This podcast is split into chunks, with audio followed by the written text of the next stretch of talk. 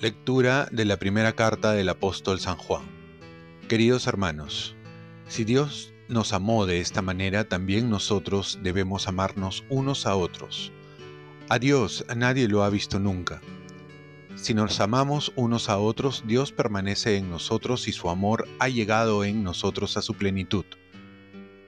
En esto conocemos que permanecemos en Él y Él en nosotros, en que nos ha dado de su Espíritu.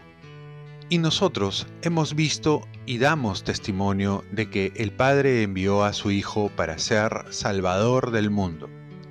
Quien confiese que Jesús es el Hijo de Dios, Dios permanece en él y él en Dios.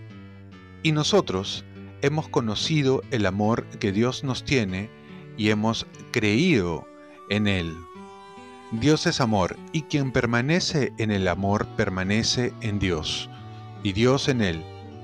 En esto ha llegado el amor a su plenitud en nosotros, y que tengamos confianza en el día del juicio, pues, como Él es, así somos nosotros en este mundo. No hay temor en el amor, sino que el amor perfecto expulsa el temor, porque el temor supone el castigo. Quien teme no ha llegado a la plenitud en el amor palabra de Dios. Salmo responsorial. Que todos los pueblos de la tierra se postren ante ti, Señor. Dios mío, confía tu juicio al Rey, tu justicia al Hijo de Reyes, para que rija a tu pueblo con justicia, a tus humildes con rectitud. Que todos los pueblos de la tierra se postren ante ti, Señor que los reyes de Tarsis y de las islas le paguen tributo, que los reyes de Saba y de Arabia le ofrezcan sus dones, que se postren ante él todos los reyes y que todos los pueblos le sirvan.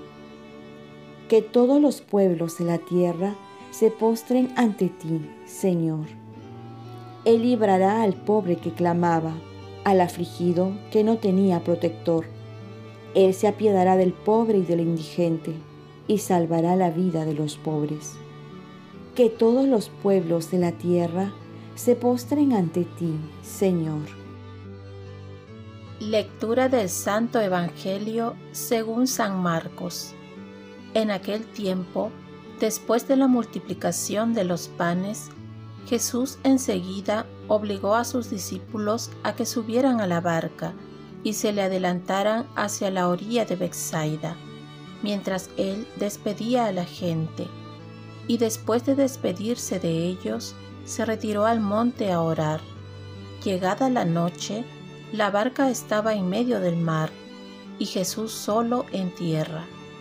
Viendo que remaban con dificultad, porque tenían viento en contra, a eso de la madrugada fue hacia ellos caminando sobre el mar, e hizo como si pasara de largo ellos, viéndolo caminar sobre el mar, pensaron que era un fantasma y dieron un grito, porque todos al verlo se habían asustado.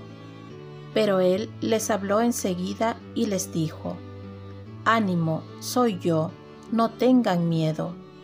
Entró en la barca con ellos, y el viento se calmó.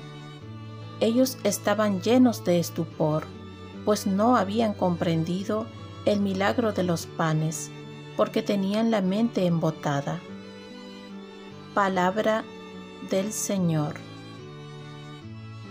Paz y bien, confesarse es dejar entrar a Jesús en tu vida. Jesús ha venido en esta Navidad y muchos nos alegramos de su presencia. Él se dio a conocer en la Epifanía a todo el mundo, pero hay un paso importante que nos toca dar a nosotros, es dejar entrar a Jesús en nuestra vida. Dale el timón en nuestras decisiones, ponerlo como prioridad nuestras relaciones. Generalmente son los momentos difíciles, las crisis en las que tocamos fondo, cuando uno deja entrar en su vida a Jesús. Se trasciende todo lo negativo como narra el Evangelio de hoy en que la barca de los discípulos tambaleaba por la fuerza del viento, por más que remaban no podían controlarla. Además era de madrugada, de noche, sin ver con claridad a dónde se dirigía, comenzaron a llenarse de miedo. Es ahí donde Jesús pasa sin que lo invoquen. Está pendiente de los que nos pasan. Y pone el evangelista la frase pasó de largo. En un momento tan crucial acentúa que Jesús pasa como si fuese indiferente a los conflictos, a los problemas que pasaban sus discípulos. Muchos podemos identificar estos momentos cuando pedimos auxilio a Dios y tarda o a veces no vemos su acción. Debemos recordar que Dios sabe cuál es el momento y la mejor manera.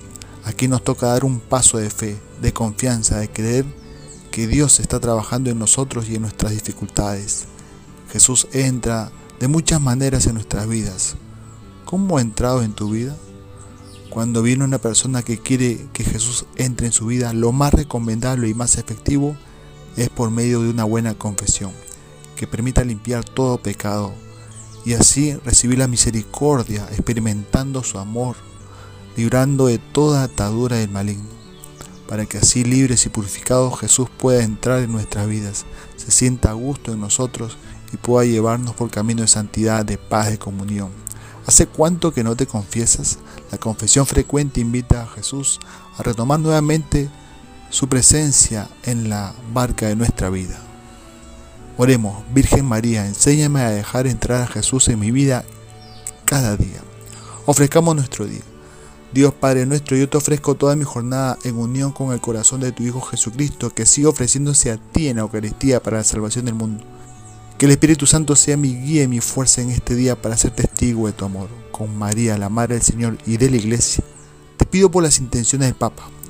Con San José Obrero te encomiendo mi trabajo y mis actividades de hoy para que se haga en mí tu voluntad.